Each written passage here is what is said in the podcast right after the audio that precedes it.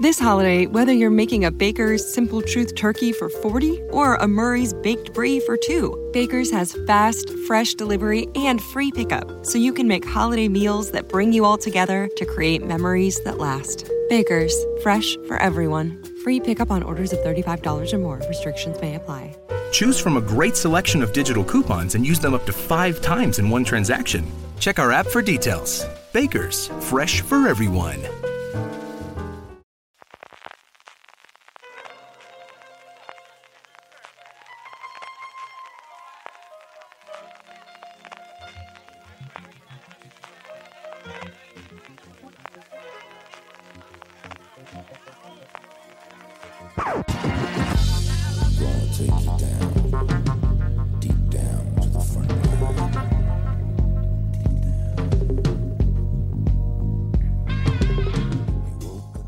Bienvenidos a Gran Angular, el programa de fuera de series donde analizamos cada semana un tema de la industria televisiva en profundidad.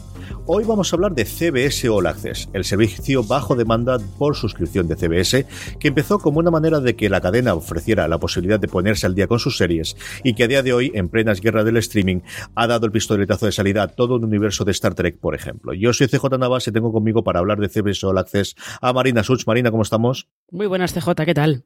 Y también Álvaro Nieva, que por fin podemos hablar de Gran Hermano en un programa de fuera de series, Álvaro. Deseándolo estaba, la verdad. Y además voy a poder ya hablar de fútbol americano, Álvaro puede hablar de Big Brother y, Marina va a poder hablar de Good Fight, todos contentos, Marina. Eh, vamos, esto es, es un win-win-win para los tres, es maravilloso. Absoluto y total. Vamos a hablar evidentemente de todas las series que actualmente tiene emisión CBS All Access y un poquito del funcionamiento internacional, porque al final lo que ocurre es que hay series que nos están llegando en plataformas diferentes, en canales distintos a España y Latinoamérica que hay otras que están todavía, algunas de ellas muy curiosas, muy interesantes, al menos por lo que podemos ver por los trailers, de que están todavía pendientes de estreno. Vamos a hablar, evidentemente, de toda la, lista de series que hay para estrenar. Pero antes de todo eso, Marina, yo creo que eh, es eh, lógico que hablemos un poquito de qué es este CBO All Access, dónde se puede ver el canal como tal y, un poquito de números de cómo de importante es en estas guerras del streaming que estamos tan metidas a, nivel en 2019. CBS All Access se puede ver como tal en Estados Unidos y Canadá. Eh, y como decías tú al principio, era, es un servicio bajo demanda de suscripción que CBS lanzó para, en un principio, para que se vieran sus series. Eh, para que la gente pudiera ver las series. De hecho, creo que tenían al principio una opción gratis con anuncios para que, pues eso, para, en lugar de que lo vieras en la web de CBS, ibas a CBS All Access y ahí podías, podías verlas todas. Y mm, luego pasaron ya a tenían también su opción de pago con suscripción sin anuncios y a partir de ahí pues ya fueron fueron creciendo y fueron apostando por la producción propia, porque ya sabéis que es por lo que apuesta todo el mundo para diferenciarse de la competencia. Y ahora mismo tienen eh, 4 millones de suscriptores en Estados Unidos y Canadá, como digo, y para que nos podamos hacer una idea un poco de si eso es mucho o es poco, Netflix tiene 60 millones de suscriptores en Estados Unidos en este momento. Y es una cifra que más o menos lleva estancada como un año, un año y medio. ¿no? CJ no se mueve demasiado, no se mueve demasiado esa cifra. Totalmente. El crecimiento, yo diría desde luego de los últimos 6, 7 eh, trimestres, así que año y medio, dos años, siempre se ha producido internacionalmente. Siempre ha sido por eh, primero añadir nuevos países y luego haciendo ofertas. En los últimos años, por ejemplo, esa integración que se ha tenido Netflix, primero con Vodafone y posteriormente con Movistar Plus en el caso español, que es otra de las cosas que están intentando hacer, eh, eh, especialmente fuera de Estados Unidos, pero todo el crecimiento, prácticamente el 100% del crecimiento, se está haciendo de forma internacional.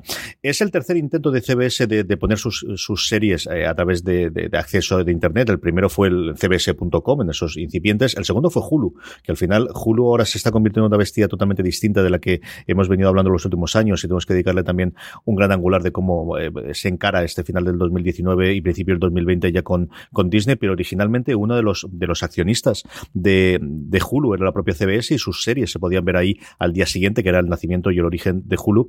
Y Álvaro, cuando hablamos de que las series de CBS están disponibles en CBS All Access, ojo con esto, cuidado, como siempre decimos, porque están las que son producción. Aquí estamos siempre en el eterno problema de quién, de quiénes son los derechos, si es de la productora o si es de la cadena, que cada vez más son conjuntas porque son el gran conglomerado, pero por ejemplo, una de las grandes éxitos, desde luego, de emisión, de primera emisión en Estados Unidos en CBS, que es de Big Bang Theory, esa no está en el catálogo de CBS All Access porque la productora final es Warner, Álvaro.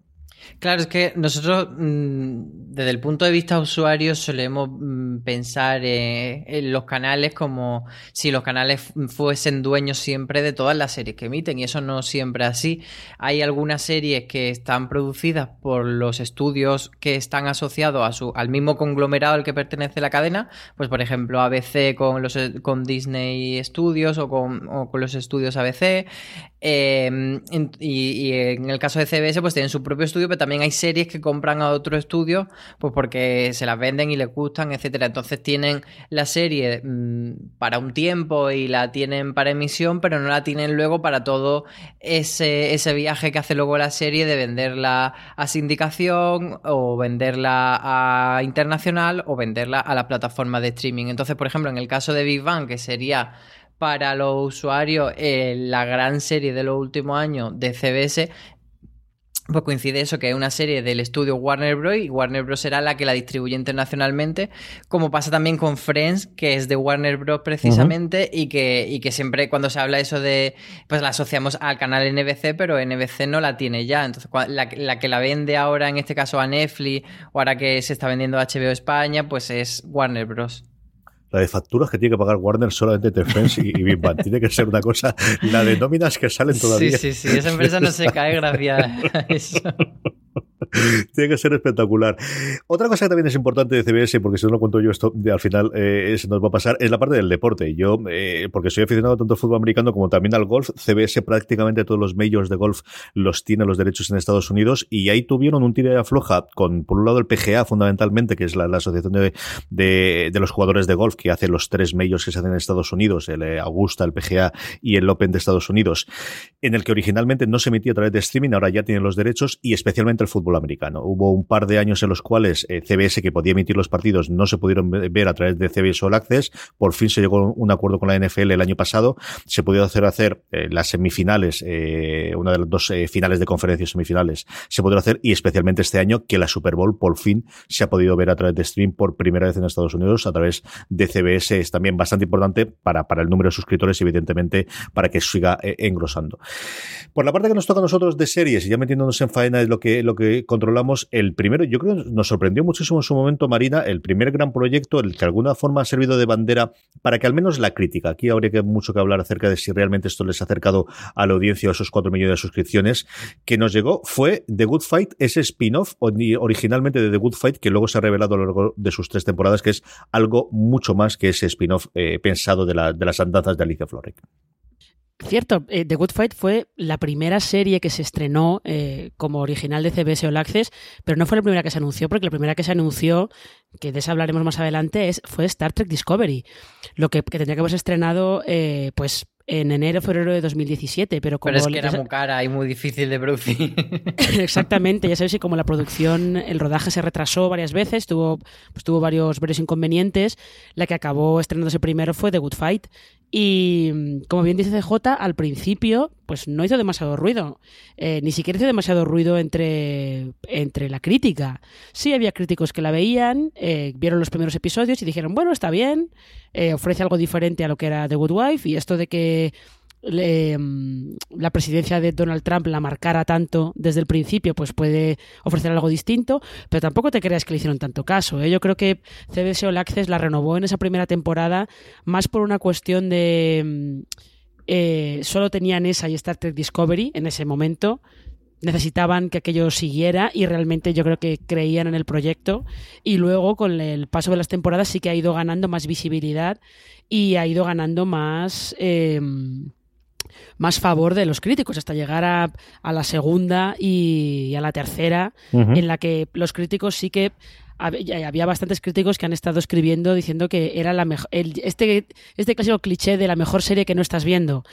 Y además esto es, esto es interesante porque eh, este verano CBS va a hacer un movimiento que había también mucha gente que decía que cómo esto no lo habéis pensado antes que es estrenar la primera temporada de The Good Fight en abierto. Van a rebajar unas poquitas cosas porque utilizan un lenguaje un poco más profano si queréis si queréis llamarlo y tienen algunas algunas escenas de sexo un poco más subidas de tono pero tampoco demasiado realmente para lo que por ejemplo se veía en, The Good Wife eh, y se va a emitir en abierto en CBS que es algo que probablemente ayude bastante a darle más visibilidad a la serie y también puede ayudar a que haya gente que luego quiera pasarse CBS All Access para ver el resto de las temporadas. Yo creo que, una cosa que, puede ponernos en contexto de por qué era importante o por qué era un movimiento interesante o acertado tener The Good Fight en, en CBS All Access es que The Good Fight sobrevive gracias a que tenía mucha repercusión en premio y en crítica y era prácticamente casi la única serie de CBS que tenía en nominaciones pues, a los Emmy, a los Globos de Oro, pero realmente su audiencia, o sea, si hubiese sido solo por audiencia y no tuviese esos reconocimientos, no habría sobrevivido porque no tenía audiencia. Sí que es verdad que también era una favorita dentro de los ejecutivos de la cadena, pero bueno, estas cosas se mueven por, por número o por repercusión. Y en, ese caso de Good Fight lo hacía por repercusión. Entonces, que The Good Fight pase a una plataforma que tiene una audiencia ya de por sí reducida, como decimos, de un máximo de 4 millones, pues tiene sentido de que ahí pueda sobrevivir porque es un producto que le va a dar muy buena imagen, pero mm, en un ambiente que no necesita hacer grande audiencia. Yo creo que también pesaba aquí el, hecho de querer seguir trabajando con los King, que habían funcionado muy bien, que había hecho aquel Brain Dead que murió tristemente, que luego muchas de las ideas, incluidas esas cortinillas musicales de la tercera temporada, las sacaron de allí. La relación que tuvieron ellos con Jonathan Colton, que es el que hace las cancioncitas, eh, viene de, ese Brain Dead que yo no sé cómo complicado estará de conseguir ahora, pero es una curiosidad. Si tienes algún momento para, para poder verla muy, muy entretenida, muy divertida, van a hacer alguna cosa para CBS y yo creo que al final, entre la, la, la diáspora, ¿no? De, de, creadores que se están yendo a las plataformas de streaming los contratos millonarios, tener a alguien que sistemáticamente es capaz, en el caso de The Good eh, Wife, hacer 22, 23 episodios de un drama, pues eso, reconocido, con sus audiencias más o menos, pero muy reconocido, eh, poder mantenerlos allí en nómina y hacer otras cosas, yo creo que eso también le pesó muchísimo a la hora de, CBS de, de, contratarles y de seguir dándoles más, más proyectos. En intermedio, como os digo, y como comentábamos, aparte de todas las series, igual que apostaron por el deporte, otra de las grandes apuestas de CBS es coger alguna de las franquicias de realities y, tener, evidentemente, la visión lineal, pero en el caso de, Gran Hermano, que es, la tienen allí eh, CBS, eh, Álvaro, fueron un puntito más allá haciendo contenido exclusivo directamente para la plataforma. Claro, es que, a ver, para entendernos, CBS tiene muchas series, la mayoría, como sabemos, procedimentales de policía, pero tiene tres grandes reality. Eh, The Amazing Race está más de capa caída, Survivor aguanta muy bien, que son los dos que se emiten en temporada alta. Y luego tienen Big Brother, que es eh, su reality de verano, empieza cuando, pues eso, cuando acaba Survivor a final de, primavera. Bueno, no se solapan muchas veces, pero sí que, bueno, cubre ese hueco del verano. Y, es un reality que ocupa mucho, tiene mucha presencia en la parrilla de, CBS durante todo ese verano. Tiene tres galas semanales, miércoles, jueves y domingo. Y entonces lo que empezaron a hacer en CBS lo haces es hacer el contenido adicional, que es lo que ellos llaman el live feed, que es que puedas siguiendo entre esas tres galas, pues todo lo que va pasando día a día en, en la casa de Gran Hermano. Y esto empezaron a hacerlo con la temporada 17, que fue la de 2015, pero luego viendo que realmente esto era lo que más le daba, aunque no fuese el contenido, digamos, Mm, de más prestigio, pues era lo que le daba mucho, mucho eh, suscriptores a la plataforma CBS o la CES. Y de hecho, eh, lo que llegaron a hacer viendo ese éxito que tuvo la temporada de 2015, hacer una temporada exclusiva que se llamó Big Brother Over the Top, que tenía algunos, unos ex concursantes y, que era un poco, lo hicieron de una forma más reducida, duró menos semanas, pero bueno, una forma de, mantener la llama de, Big Brother dentro de, de CBS All Access incluso también eh, esta repercusión o esa forma, ese gran éxito que ha tenido dentro de la plataforma ha motivado a CBS, al canal en abierto, a hacer Celebrity Big Brother, que era algo que durante muchos años se le había... This holiday, whether you're making a Baker's Simple Truth turkey for 40 or a Murray's Baked Brie for 2, Baker's has fast, fresh delivery and free pickup, so you can make holiday meals that bring you all together to create memories that last. Baker's, fresh for everyone. Free pickup on orders of $35 or more. Restrictions may apply. Choose from a great selection of digital coupons and use them up to five times in one transaction.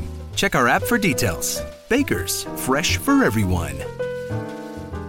¿No se merece tu familia lo mejor? Entonces, ¿por qué no los mejores huevos? Ahora, Egglands Best están disponibles en deliciosas opciones. Huevos clásicos, de gallina libre de jaula y orgánicos de Egglands, que ofrecen un sabor más delicioso y fresco de granja que le encantará a tu familia. En comparación con los huevos ordinarios, Egglands Best contiene la mejor nutrición como 6 veces más vitamina D, 10 veces más vitamina E y el doble de omega 3 y B12. Solo Egglands Best. Mejor sabor, mejor nutrición, mejores huevos. Visita egglandsbest.com para más información había pedido a la cadena y, y esa Celebrity Big Brother que también tiene una, una duración más concentrada, que son solo mm, nueve semanas, creo, o trece semanas. No, trece episodios, pero en dos, tres semanas, perdón. Eh, lo que hacen es que sí se emite en temporada alta, se emite en torno al mes de enero y febrero. Entonces, eso nos da la medida de, de, cómo la estrategia es global, de cómo intentan que algo que funciona muy bien en CBS mm, repercuta a CBS All Access y, de, y viceversa y que sigan funcionando eh, en otro lugar distinto y también buscando esas sinergias está, bueno, pues la, gran estrella en cuanto a ficción, como comentaba antes Marina, el primer paso de lo que ahora es todo un universo alrededor de Star Trek, que es Star Trek Discovery. Yo he ido en varios podcasts y diría aquello de las malas lenguas, pero no, en general parece que es gente bastante bien informada, que Star Trek Discovery tuvo, mm, bueno, dos cosas. Una es todos los follones que han tenido de showrunners a lo largo de las distintas temporadas, incluido la espantada de Brian Fuller en después de haber hecho la premisa y el, el, esquema de por dónde iba la primera temporada, y luego que paga la fiesta, porque la cosa, y se puede ver en pantalla la cantidad de dinero que costaba. Y en las malas lenguas dicen que prácticamente el coste total de producción, el último que se lo yo fue a Kevin Smith eh, contando lo que había hablado con alguna gente en, Vancouver que había trabajado en la producción, prácticamente el 100% de la producción lo pagaba quien tiene los derechos internacionales, que es Netflix. De Discovery Marina hemos hablado mucho, tú has hecho las críticas semanales para, para la web, Dani Simón y yo hemos ido hablando de los podcasts, tenemos dos eh, temporadas a día de hoy, incluidos esos, y además de ellos esos short treks, que es antiguamente lo que toda la vida cuando veíamos perdidos llamamos webisodios, pero que también ha ido metiendo aquí, que al final hemos visto que dio mucho más importancia de la que originalmente se esperaba de cara a la segunda temporada y que marca un poquito, bueno, pues la línea de, este es el nivel de producción que podemos hacer por una canal en streaming, eso sí, porque luego tenemos a Netflix que va a llevarlo en el resto del mundo. Ya, y porque eh, probablemente eh, ellos también pensaron que si, si volvía a Star Trek no podía volver como, por ejemplo, había vuelto al principio la nueva generación, que se notaba que se, había sido en sindicación, con mucho menos dinero, podías tener fans, pero teniendo la experiencia de las, la, nueva saga de películas de Star Trek que había lanzado JJ Abrams, no podían hacer una cosa eh, que se viera cutre. Tenía que ser algo que de verdad se notara que se habían gastado el dinero, que había unos grandes valores de producción, más que nada porque si no, eh, la nueva generación, para la redundancia, de fans que podías pillar para la saga de Star Trek se te iban a quedar un poco de pero esto qué demonios es ya se queda, ya se, quedaron un poquito esto qué demonios es eh, con algunos de los Klingon que aparecen en, en, la serie con el maquillaje el maquillaje antiguo el de el de los años 90 y sí el de los años 90 y el de algunas de las películas de, de la primera tripulación de la Enterprise tenía que gastarse el dinero. Eh, a veces las cadenas hacen estas inversiones, no a fondo perdido, pero hacen estas inversiones un poco de hay que gastarse la pasta, ahora veremos de dónde la podemos sacar. Y realmente Netflix se gastó, se dejó un buen dinero cuando el 50 aniversario de, de, la saga, sobre todo no solamente quedándose con los derechos internacionales de Discovery, sino quedándose con todas las series anteriores, con todas las películas anteriores, que por eso luego sorprende mucho que una de esas nuevas series de, la franquicia Star Trek que, se está preparando, que va a ser la siguiente que se vea en emisión, que es esta, esta vez ya Luke Picard. Sorprende mucho que se la haya quedado Amazon, que no se la quedara también Netflix. Entonces, no sé muy bien qué tipo de negociado hay ahí, hay ahí montado, si el acuerdo solamente llegaba para Discovery y todo lo anterior, pero para lo nuevo va a tener que ser caso a caso la verdad es que es, es, un caso interesante, pero también está muy claro que es como el, eh, eh, la propiedad, como quien dice, el, universo, la saga, que es lo que ahora todo el mundo está buscando, es la saga que CBS y Paramount tienen identificada como que esto es, este es el camino a seguir para, no solamente para hacer que CBS All Access sea conocido en Estados Unidos, sino potencialmente, supongo, para hacerlo conocido fuera de Estados Unidos, aunque te aparezca con ese Netflix original, eh, y sobre todo para sacar, para sacar dinero, claro. Porque como decía Marina Álvaro, todo Dios a día de hoy quiere su propio canal de streaming, a ver la concentración que tenemos a dos o tres niveles, y todo Dios que quiere un canal de streaming lo que quiere es una franquicia, un universo, un mundo sobre poder hacer muchísimas cosas y luego tazas, camisetas, chapas y lo que haga falta, y eso parece que lo han encontrado desde luego con Star Trek, o al menos piensan explotarlo durante bastantes años la gente de CBS All Access. Claro, es que si te vas a, franquicias preexistentes que puedas explotar, pues no hay tantas. Disney va a tener siempre los derechos tanto de Star Wars como de del universo de Marvel y desde luego al nivel de Star Wars pues está Star Trek porque luego ya te tendrías que ir a Harry Potter que si no me equivoco es Warner Bros. Y, es difícil encontrar esa franquicia y más difícil empezar de cero. Entonces eh, buscar algo así yo creo que es un movimiento bastante interesante. Y yo como, como no soy tan fan de Star Trek y vosotros sí lo soy mucho y soy muy erudito al respecto quería hacer un par de preguntas que se me estaban ocurriendo aquí escuchando a Marina. Es Sí, porque me dio a mí la sensación, por un lado, de que, de que la serie de Star Trek Discovery al principio se, se recibió como como que no le encantó a los fans y que luego al final sí que le, ha acabado gustando mucho. Y por otro lado, si creéis que esto es solo para los fans de siempre o que puede estar, pues eso, eh, sumando nuevo público, como decía Marina. Marina, todo tuyo. Ala, el marrón. Luego contesto yo, prometo que luego contesto yo. Vale.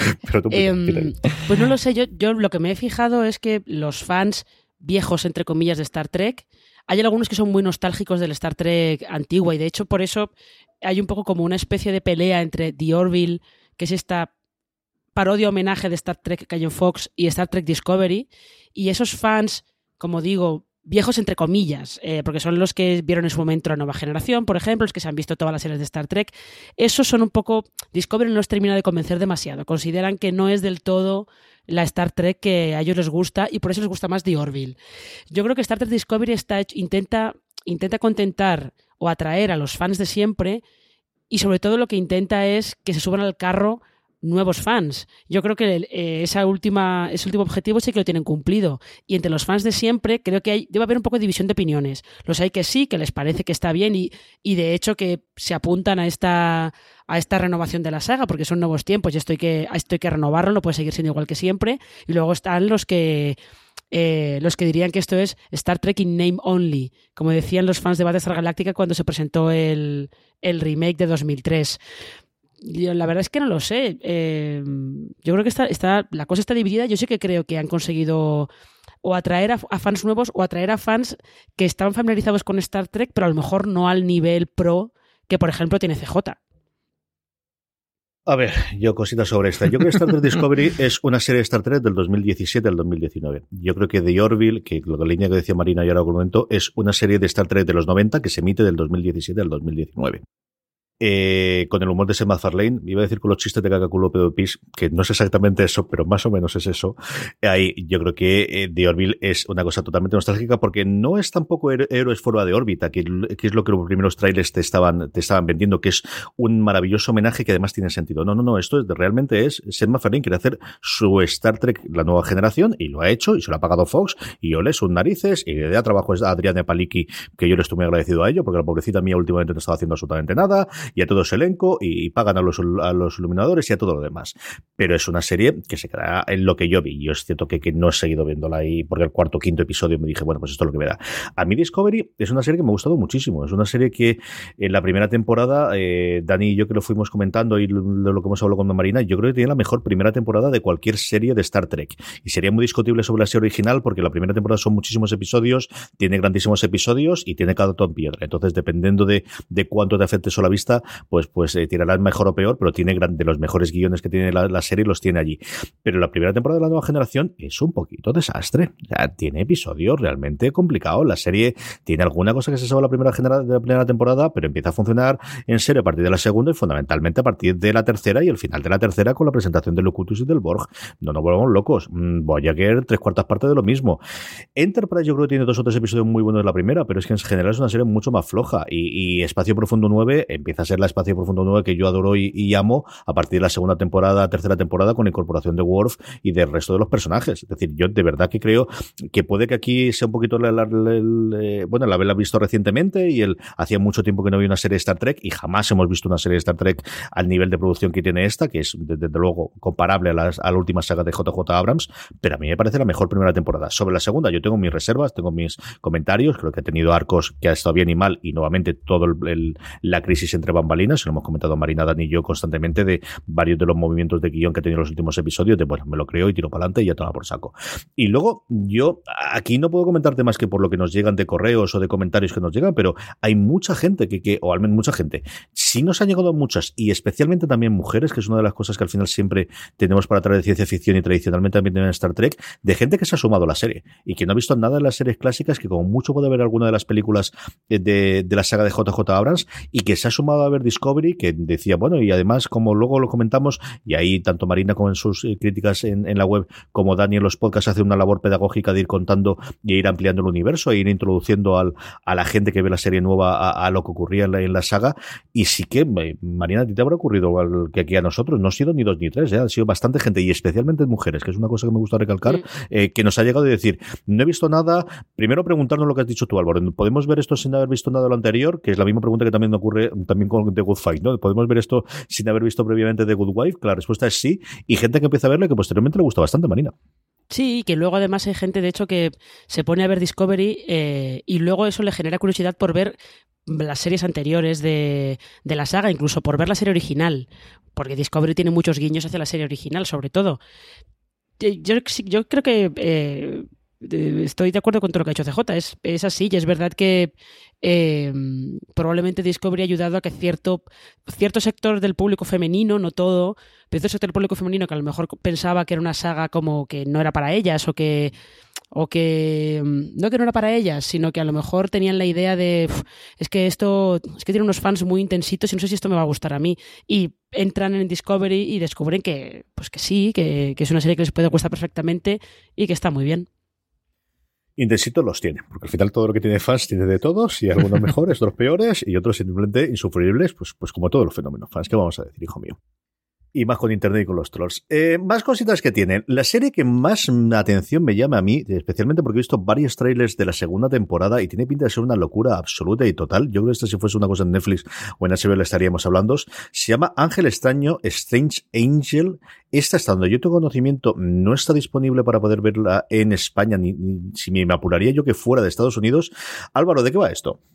Pues esta serie, como tú dices yo, eh, como no ha llegado a España no la he podido ver, pero sí que he visto tráiler, etcétera, y, me llamó mucho la atención. Es eh, va de un muchacho que es como el típico trabajador raso de, una empresa de cosas químicas y tal, y que de repente, pues empieza a, tener el sueño de, pues, de este sueño americano de llevar un cohete al espacio, etcétera. Entonces va de cómo él intenta, pues eso, a través de de explosivos, dinamita y tal, lanzar un cohete, pero que todo esto se mezcla con enredarlo con ocultismo, con sectas, mm, con rituales sexuales y, todo eso, pues eso, eh, una serie de época y, supuestamente basada eh, en hechos reales que no sé exactamente de dónde vienen, pero que todo ese cóctel, mm, por los trailers a mí me parece bastante interesante y no sé por qué no nos lo han traído a España, la verdad, porque es una serie que, que por lo menos tiene buena pinta y que está renovada para una... Bueno, está en una segunda temporada que está ahora en emisión allí en, en CBS All Access, así que debe haber ido medianamente bien. Es de verdad el, tráiler y toda la parte que contaba Álvaro finalmente, que la que a mí me, llamó la atención, ¿no? De, de, de, de metiendo también un personaje histórico de Aleister Crowley, hombre, que yo creo es medianamente conocido en los. This holiday, whether you're making a Baker's Simple Truth turkey for 40 or a Murray's baked brie for 2, Baker's has fast, fresh delivery and free pickup, so you can make holiday meals that bring you all together to create memories that last. Baker's, fresh for everyone. Free pickup on orders of $35 or more. Restrictions may apply. Choose from a great selection of digital coupons and use them up to five times in one transaction. Check our app for details. Baker's, fresh for everyone. Si estás buscando un buen podcast de análisis y debate en tu idioma, te invito a que escuches Pulso y Péndulo. Yo soy Carlos Curbelo. Y yo soy Fabiola Galindo. Todos los jueves analizamos temas de actualidad en Estados Unidos y Latinoamérica. Fabi y yo no siempre estamos de acuerdo, pero sí tenemos un objetivo común. Queremos servir como antídoto contra las noticias falsas y la polarización. Pulso y Péndulo. Busca nuestros episodios en Apple Podcast, Spotify o en tu aplicación favorita cuando te gusta un poquito el ocultismo y todo demás, las escenas de los trailers es de atractivo desde la parte de las orgías y del sexo y lo demás. Yo que es una serie esta que Netflix o HBO funcionaría.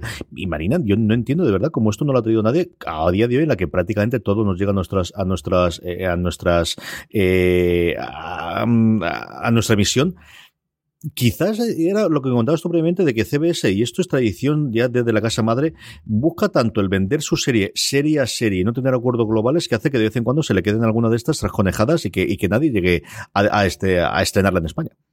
Sí, yo no, sé muy bien. En este caso, lo de Strange Angel es curioso porque es verdad que tiene, tiene una premisa y un cóctel de, de referencias tan loco que es raro que no haya entrado, no, que no entrara en el catálogo eso de alguna plataforma de, streaming que a lo mejor no te la estrenara con mucha fanfarria, pero que la incluye en el catálogo y que te la incluye como en plan de la serie más peculiar y más rara que vas a ver este verano, por ejemplo, ¿no?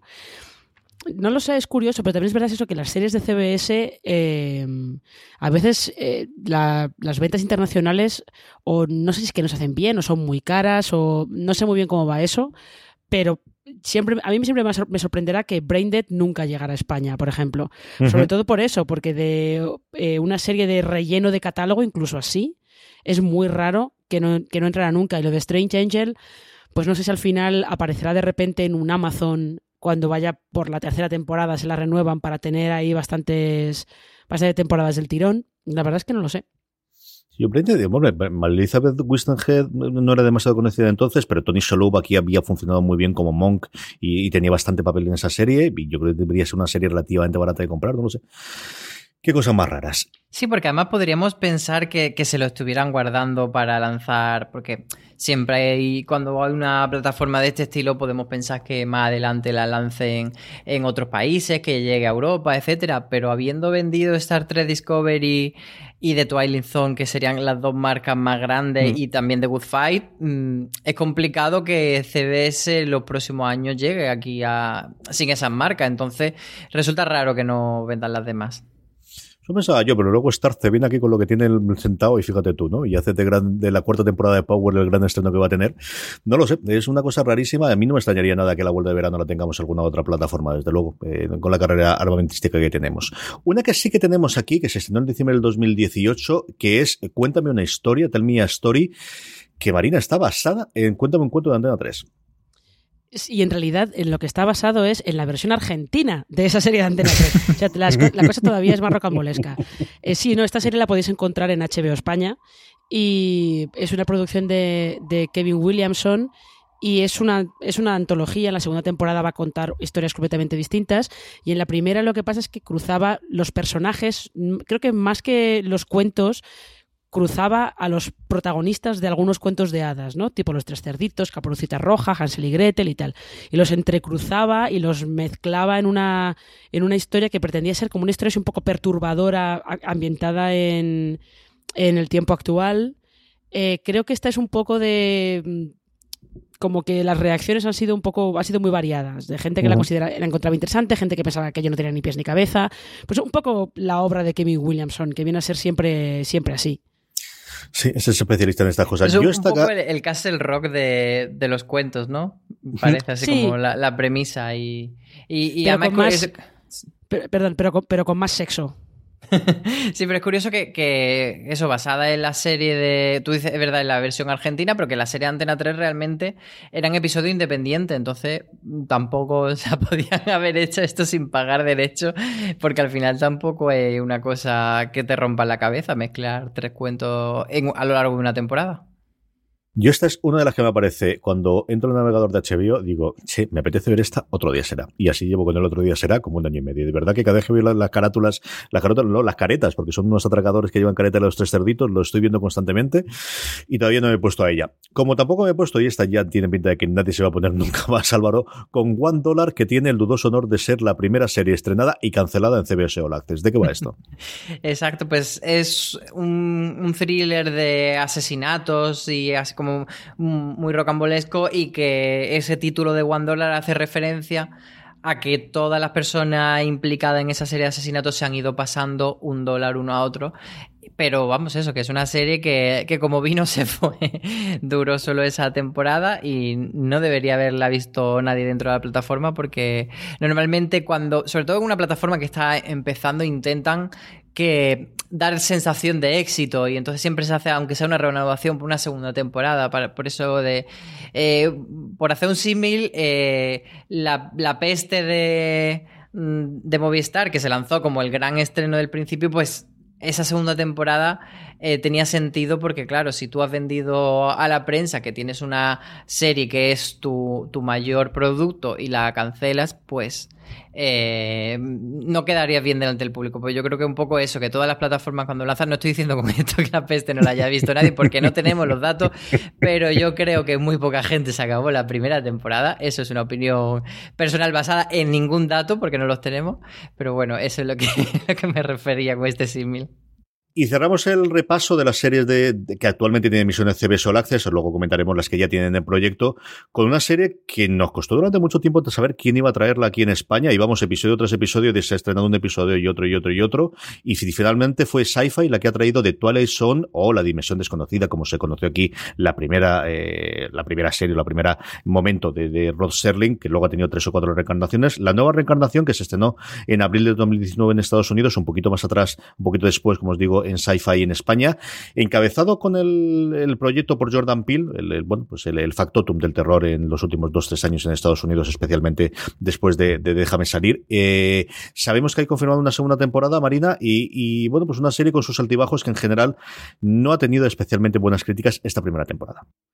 No, las críticas no, no han sido demasiado buenas, pero yo creo que lo que CBS All Access buscaba, que era tener visibilidad con esta nueva de Twilight Zone, eso sí que lo ha conseguido, porque había los medios estadounidenses han estado haciendo recaps semanales de todos los episodios eh, y claro, como los capítulos son independientes, esto es una antología de las de verdad, de las de antes, cada capítulo cuenta una historia distinta, con un reparto distinto, guionistas distintos, actores, directores diferentes, y lo que pasa es que eh, donde se ha conseguido mucha, hacer bastante ruido es en que muchos de los actores son famosos, eh, hay bastantes directores que son, que son conocidos, y lo que sí que ha hecho de Twilight Zone es, esta nueva de Twilight Zone es recuperar aquel, aquella voluntad de hacer comentario social, de hacer metáforas sociales que tenía Rod Serling al principio. Lo que pasa es que aquí se hace de una manera mucho más directa. Es todo bastante más obvio. Y yo creo que por ahí también es por donde, por donde los críticos estadounidenses le han dado un poco más de. han dado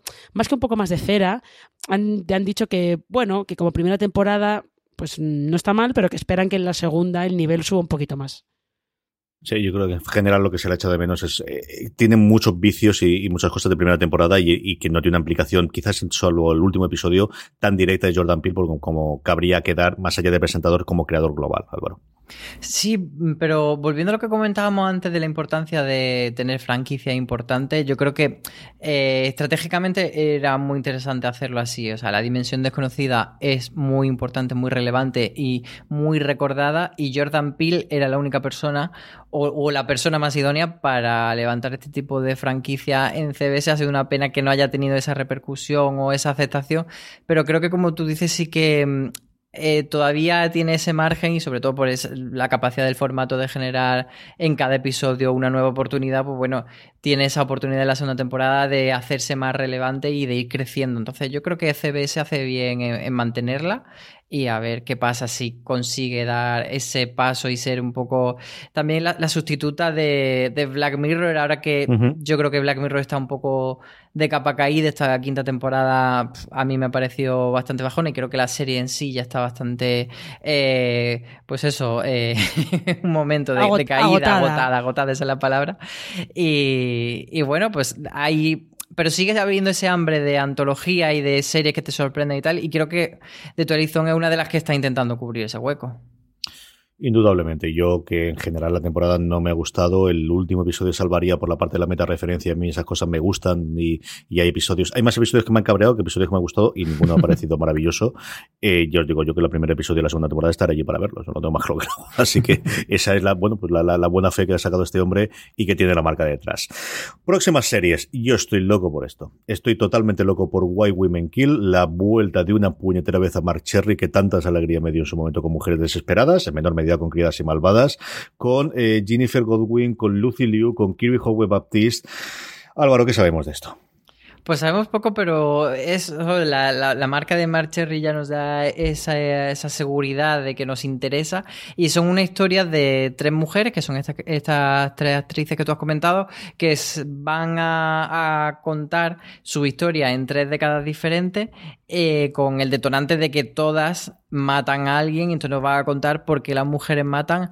Parece que todos los, los crímenes van a estar relacionados con hombres como víctimas y supongo que, bueno, pues va a tener un enfoque, no sé si feminista, pero sí de, contar eh, esa problemática de cómo son tratadas las mujeres por la sociedad y especialmente por el hombre y cómo eso pues les da el detonante a ellas para, para matar, como dice el título de la serie.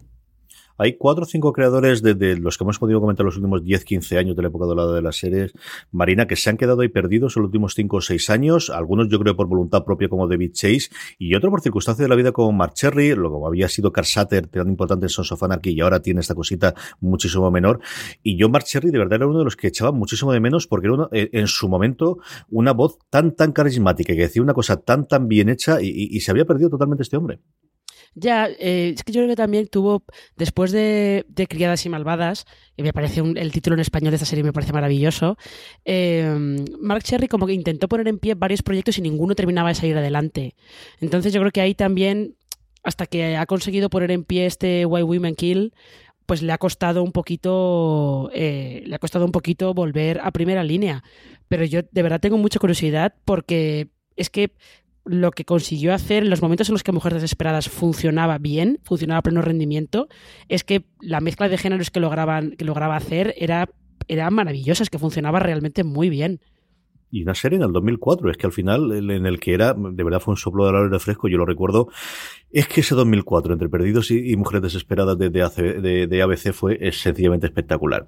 El otro gran proyecto que tiene CBS All Access, también de género, también tirando por el bar del terror, es la nueva adaptación, porque ya se hizo en su momento una miniserie de cuatro episodios de The Stand, la novela más vendida de Stephen King en Estados Unidos, cuya traducción en español es Apocalipsis, así es conocida entonces, que desde el principio Marina no la plantea como una serie limitada de 10 episodios. Sí, y mm, en este caso, esta, esta novela, que yo no sé por qué siempre que leo de Stand, creo que lo que se va a adaptar es La tienda, una, una novela de, Stephen King que se llama La tienda, que el título en inglés no sé por qué siempre creo que es de Stand, y no lo es. Eh, sobre todo porque en esta novela, que son como decimos, es una, una miniserie de 10 capítulos, lo que nos lleva es a un mundo otra vez post-apocalíptico, en el que ha habido un virus que ha, acabado con la muerte de millones de personas en Estados Unidos, y los supervivientes tienen todos, eh, comparten los mismos sueños, en los que aparece una anciana y un hombre joven. Y la anciana les dice que tienen que viajar todos a Nebraska para combatir a un señor que es el mal encarnado, que tiene una arsenal nuclear y que se llama Randall Flagg. Y yo creo que es, es eh, curioso que CBS All Access se meta a hacer una miniserie, que es un poco la moda que llevamos ahora, luego ya veremos si es con miniserie o no, pero realmente también probablemente sea el mejor formato para adaptar estas novelas de, Stephen King, porque acordaros de La Cúpula, que era una serie eh, ongoing, como dicen ellos, una serie con continuación, y realmente no tenían muy claro cómo salirse del concepto de, la novela original de Stephen King. Bueno, veremos. King está teniendo ahora un poco una revitalización de proyectos en televisión es muy complicado que salgan bien. Veremos qué pasa con este. Iba a decirte eso también, Álvaro. Eh, ni una cadena sin streaming y ni una cadena de streaming que no tenga una adaptación de Stephen King. Es una cosa exagerada, ¿eh? Es que en, en esto del PIC TV tienes que tirar por cosas reconocibles y desde luego Stephen King es una de ellas a pesar de que, eh, como decís, su obra ha generado obras audiovisuales mm, muy buenas y otras muy regulares. uno de los últimos casos, La Niebla, que se llevó a, serie de televisión, al final se quedó en la nada. A ver qué hacen con este de Stan. Pero bueno, es verdad que la premisa es bastante eh, trillada por la parte de, del arma bacteriológica esta que provoca un apocalipsis, pero bueno, tiene luego como una, una parte de que hay esos supervivientes que tienen unos sueños comunes que, bueno, quizá pueda darle un giro y, hacerlo más, más interesante o que genere una mitología más, más precisa, más, más que la distancia del resto de, de tantas series posapocalípticas que hemos visto últimamente. Vamos con esta tren marina. ¿Qué tenemos en cartera? ¿De qué vamos a disfrutar los próximos, qué? ¿Tres, cuatro, cinco años? No, yo creo que esto es en cuestión de dos años. Dentro de dos años tenemos más cosas. ¿Qué tienen a día de hoy en funcionamiento la buena gente de CBS All Access? Que ya veremos después, porque como decía Marino, una de las cosas interesantes que sabemos ya es que de inicio no todo se va a ver a través de Netflix, porque Picard ya sabemos que lo ha vendido a Amazon. ¿Qué es lo que tenemos en cartera? Pues tenemos primero ese Star Trek Picard, que además se va a estrenar en otoño que es eh, vuelve a recuperar al, al capitán Jean-Luc Picard de la nueva generación, ahora ya mayor, eh, retirado de la flota estelar y todo eso, esa es la primera. Y luego tenemos esta, estas, estos proyectos que algunos son spin-off directos de Star Trek Discovery, como esta serie sobre la sección 31, protagonizada por uno de mis personajes favoritos de la serie, que es Filipa Georgiou. me, hace, inmensamente feliz. No voy a hacer una idea lo que me divierte este, esta, esta, esta especie de versión eh, femenina y asiática de Ethan Hunt de Misión Imposible, me parece genial. Está eso por un lado, que está en desarrollo, no se sabe, no se sabe mucho más. Luego tenemos eh, una serie animada que es Star Trek Lower Decks. Eh, la llevan unos guionistas de Ricky Morty y sus protagonistas son pues trabajadores de curritos, los curritos de la nave, ¿no? Los que están ahí siempre en las cubiertas inferiores, los que están trabajando en el cuarto de motores, por ejemplo, y nunca salen en la serie. Y luego hay otra serie animada infantil que mm, se está desarrollando en la cadena Nickelodeon, que no tiene título todavía, y una juvenil que llevan, la van a supervisar Josh Schwartz y Stephanie Savage, que hay mucha gente que yo creo que los conoce por ser los creadores de The O.C. y Gossip Girl, que han llevado eh, Runaways, esta adaptación del cómic de Marvel, y que llevarán Star Trek Fleet Academy que como su propio nombre indica, estará ambientada en, la Academia de la Flota Estelar y lo que veremos es a los cadetes, que son todos pues adolescentes, eh, pues intentando sobrellevar su día a día y la presión de, estar allí. Y luego, como decía CJ, los short treks han funcionado bastante bien, pues habrá más de cara a la tercera temporada. La parte de la flota estelar era algo que lleva en desarrollo un porrón de tiempo, que volvió a revitalizarse muchísimo con la primera película de Abrams, el trocito en el que salía Kirk al principio en la, en la flota estelar y haciendo el Kobayashi Maru y, y todas las demás opciones, y por fin parece que, que, tiene un seguimiento. Marina comentaba lo muchísimo le gusta ver a Philippa Georgiou, a mí lo de Lower Decks me anda en medio. Lower Decks coge la idea a partir de uno de los, mis episodios favoritos de la nueva generación, que muestra precisamente eso, cómo es el día a día de la gente que no sale habitualmente en cámara, de los que están de fondo, no solamente de las camisas rojas, sino de todos aquellos que hacen que la Enterprise, en, el caso de la nueva generación, funcionase día tras día, la gente que estaba detrás, aquellos a los que le gritaban los personajes principales. Hay un episodio llamado así, pues eso, cubiertas inferiores, lower decks, que contaba cuatro o cinco personajes, que hacía algo maravilloso, que era contarte la historia de cuatro personas que conoces al principio de la hora y que al final de la hora con las cosas que le pasan casi te hacen llorar con algunas de las cosas que los pobrecicos míos les pasa finalmente, en el que los personajes principales aparecen, pero son en ese caso simplemente secundarios y apoyan toda la historia y esa adaptación, como decía eh, Marina, de ahora no recuerdo el nombre, del, del jefe de guiones de, de, Ricky Morty, por debajo de los creadores, la, la, persona que más importancia tiene en Ricky Morty, que en su momento escribió una novela, a partir, hizo una eh, cosa en Twitter y luego escribió una novela como una supuesta octava temporada de la nueva generación que era hilarante, muy para, café para muy cafeteros, es solamente para fans muy fans por la, la cantidad de referencias que tenía, pero era divertidísimo y que le han dado esta de, bueno, pues yo creo que también es eh, muestra de la decisión de vamos a, experimentar. Vamos a, el universo de Star Trek va a aguantarlo prácticamente todo y vamos a, dar capacidad a creadores para que puedan experimentar el universo que no tenga que estar todo tan absolutamente controlado como puede estar en Discovery. Álvaro, ¿de estas te trae alguna? ¿Te apetece ver alguna de estas o cómo está? Pues mm, ya sabes que yo no soy muy trekkie, pero el Lower Deck sí que me, llama la atención porque mm, es lo menos Star Trek quizá de, todo lo que preparan y, me parece que corresponde a esa estrategia de, crear de Star Trek no ya una, una serie nueva o una franquicia de series que vayan todas en la misma línea, sino crear un universo donde haya muchas cosas posibles y un poco en la línea de, lo que hace Marvel con todo su universo y también de lo que hace Star Wars con su serie animada, etcétera.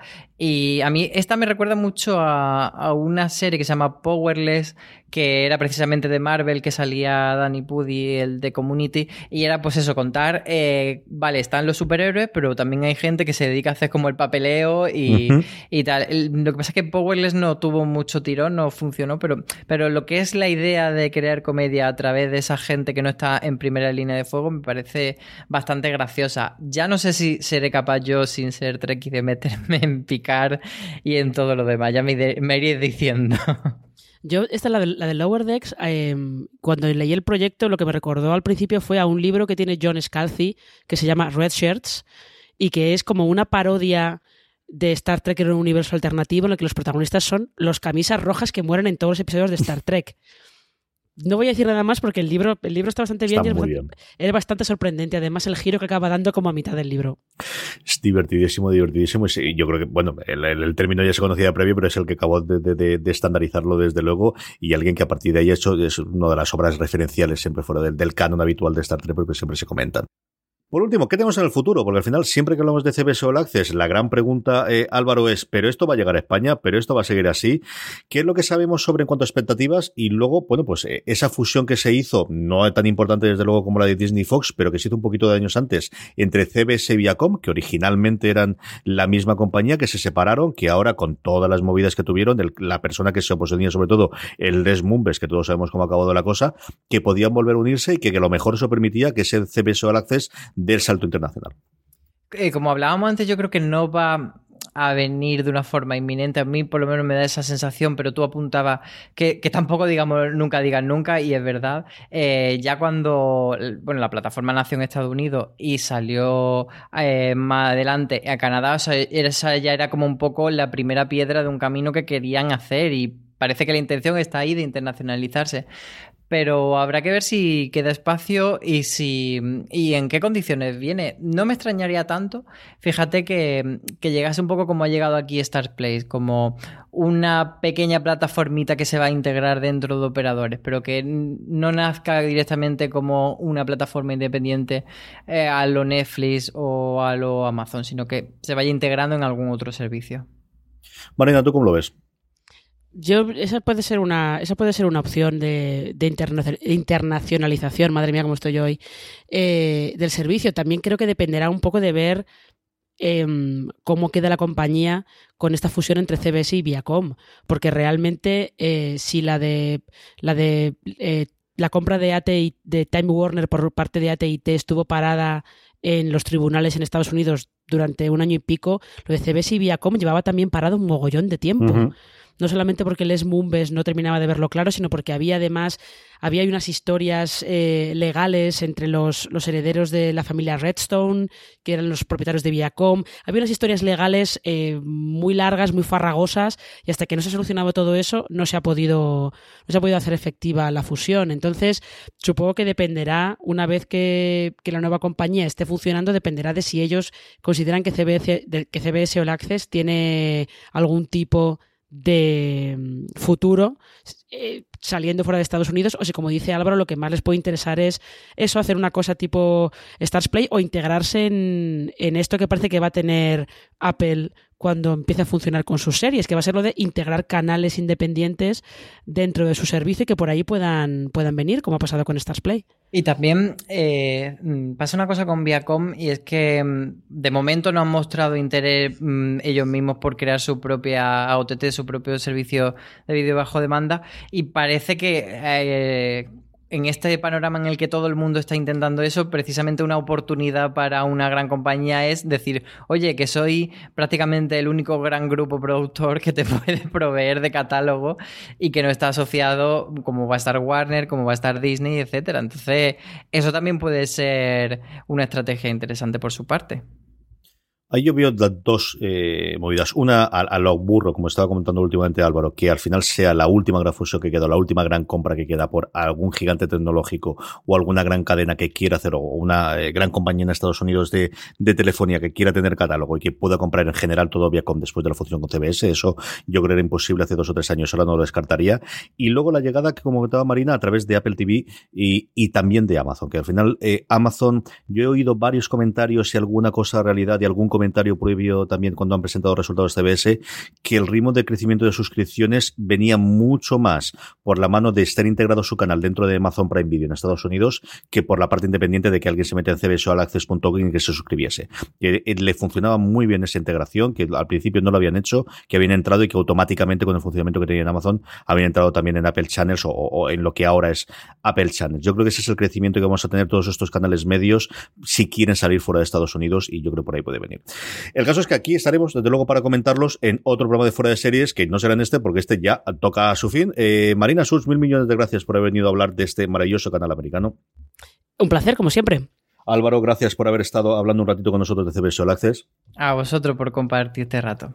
Y a todos vosotros, querida audiencia, volveremos con mucho más programas en nuestro canal de series, en allí donde escuchéis podcast, Apple Podcast, Box, Spotify, buscad fuera de series y podéis escuchar todos, todos nuestros programas, el streaming semanal con todas las novedades y todas las noticias, son nuestros top que hemos retomado de no hacerlo esas listas que tanto nos gustan hacer alrededor del mundo de las series de televisión. Muchísimo más contenido, incluyendo todos los que sabemos a día de hoy de todas las series que hemos comentado, tanto las que ya están en emisión como las futuras de CBX Olaces, como siempre en fuera de series.com. Gracias por estar ahí y recordad, tened muchísimo cuidado y fuera.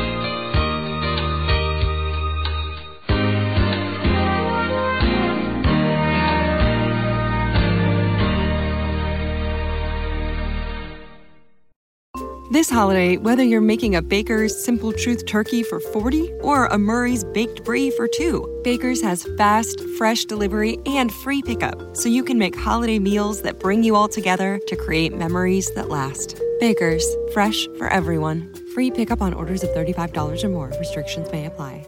Choose from a great selection of digital coupons and use them up to five times in one transaction.